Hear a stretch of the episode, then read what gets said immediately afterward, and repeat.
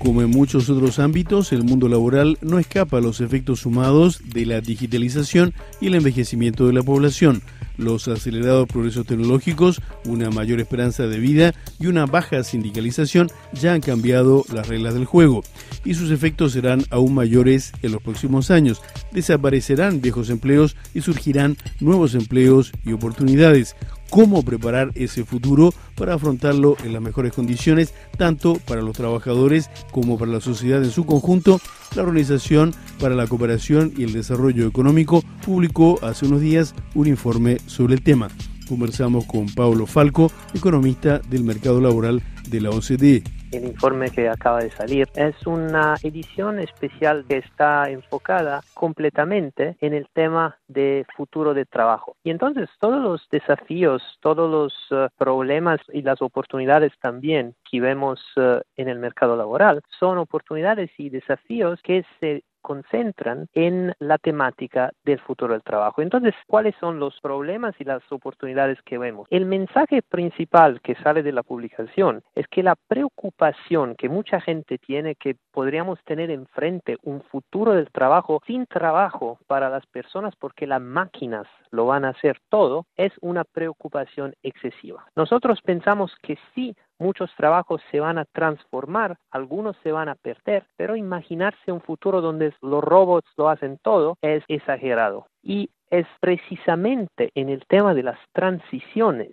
de la transformación del trabajo que nosotros nos enfocamos y hablamos en la publicación de cómo se puede hacer para permitir a los trabajadores de transitar de las ocupaciones que se van a perder o se van a transformar hacia las ocupaciones del futuro, sin tener que preocuparse demasiado del hecho que no hará bastante trabajo, nosotros pensamos que sí hará bastante trabajo, pero trabajo a veces diferente que necesitará unas transiciones y tenemos que ayudar a las personas a hacer esas transiciones. En otras palabras, salir de la caricatura de los robots como destructores de empleo y ver a la digitalización también como una oportunidad. Seguro, porque como siempre, y digo siempre, ha pasado en la historia, la tecnología destroza trabajos pero también lo crea. Y de hecho, lo que hemos visto en los últimos siglos, no es cosa de décadas, es cosa de siglos, es que el trabajo, el empleo, la tasa de empleo sigue subiendo en la mayoría de los países. Y entonces la preocupación que la digitalización va a destrozar más trabajos de lo que creerá es un poquito exagerada. Por supuesto, hay países, hay contextos, hay regiones, hay sectores donde eso podría pasar, pero el uh, tema es que esa visión apocalíptica es una visión excesiva. Lo importante sería cómo las sociedades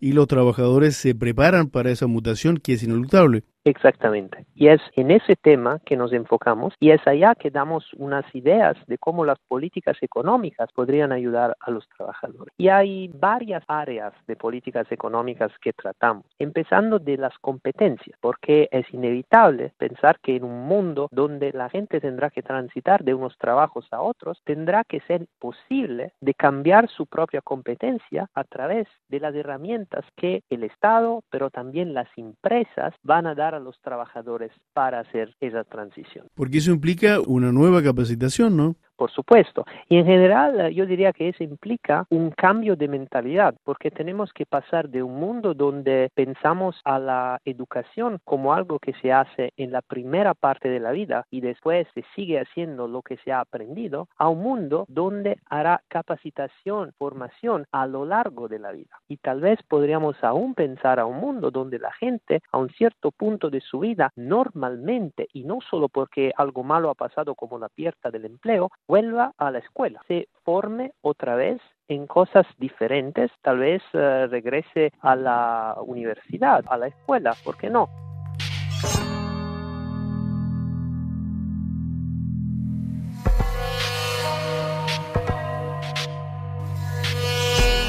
Se agrega también otro elemento que es el eh, envejecimiento de la población. ¿Es que este elemento también va a influir en estas nuevas perspectivas del marco del empleo? Por supuesto, por supuesto, porque otro de lo que llamamos megatrend, megatendencias que están cambiando el mundo del trabajo es precisamente el envejecimiento de la población. Y hay países donde es muy fuerte, por ejemplo España es uno de los países que tiene el envejecimiento proyectado en las próximas décadas más veloz, más fuerte. ¿Y qué es, va a cambiar todo eso? Bueno, hay muchos aspectos de la vida económica que van a ser influenciados.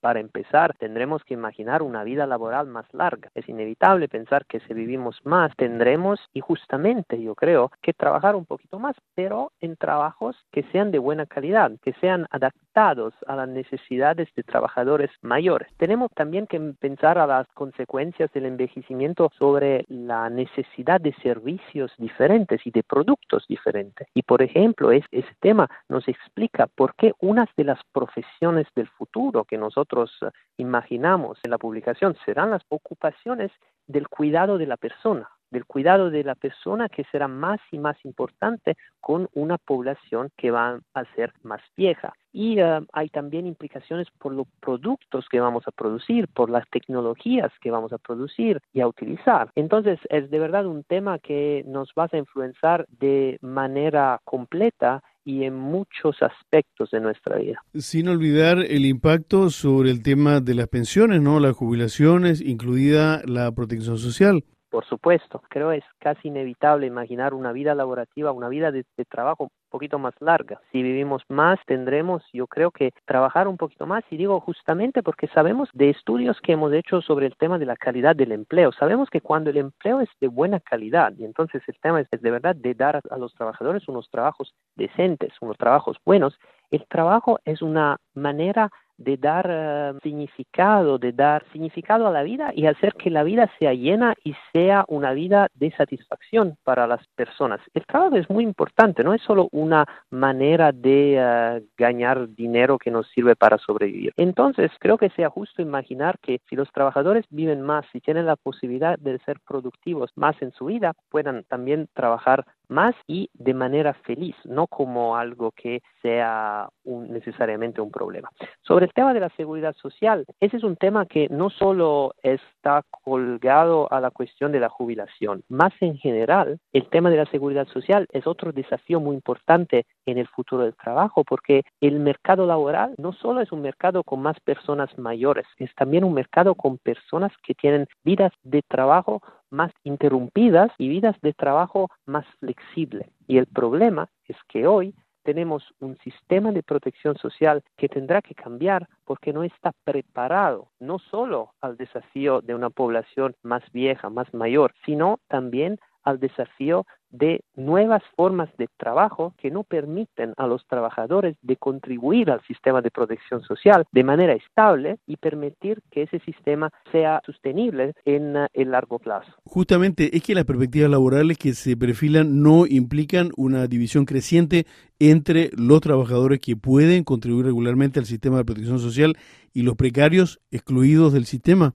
Por supuesto, el grande tema que sale de esa publicación es un tema de desigualdad, es un tema de diferencias entre trabajadores y precisamente las diferencias entre formas contractuales, trabajadores más estables y más precarios, es una de las diferencias que nos preocupa más. Y es una diferencia que toca todos los temas de política que hemos encontrado, porque los trabajadores no están, tienen menos acceso a las competencias, a la formación, tienen menos acceso a la seguridad social, tienen menos acceso a los derechos de negociación colectiva y de sindicalización. Entonces es precisamente evitar esas brechas, esas desigualdades, el más grande desafío en el futuro del trabajo, porque si no lo hacemos, los resultados ya vemos que hay muchas sociedades en el mundo, muchos, muchos países que son más y más divididos entre lo que ganan y lo que pierden. Y eh, si el eh, grupo de lo que pierde continúa a crecer, a devenir más y más grande, la sostenibilidad de las sociedades donde vivimos va a ser mucho más difícil. Muchas gracias, eh, Pablo Falco, por esta entrevista con Radio Francia Internacional. Muchas gracias.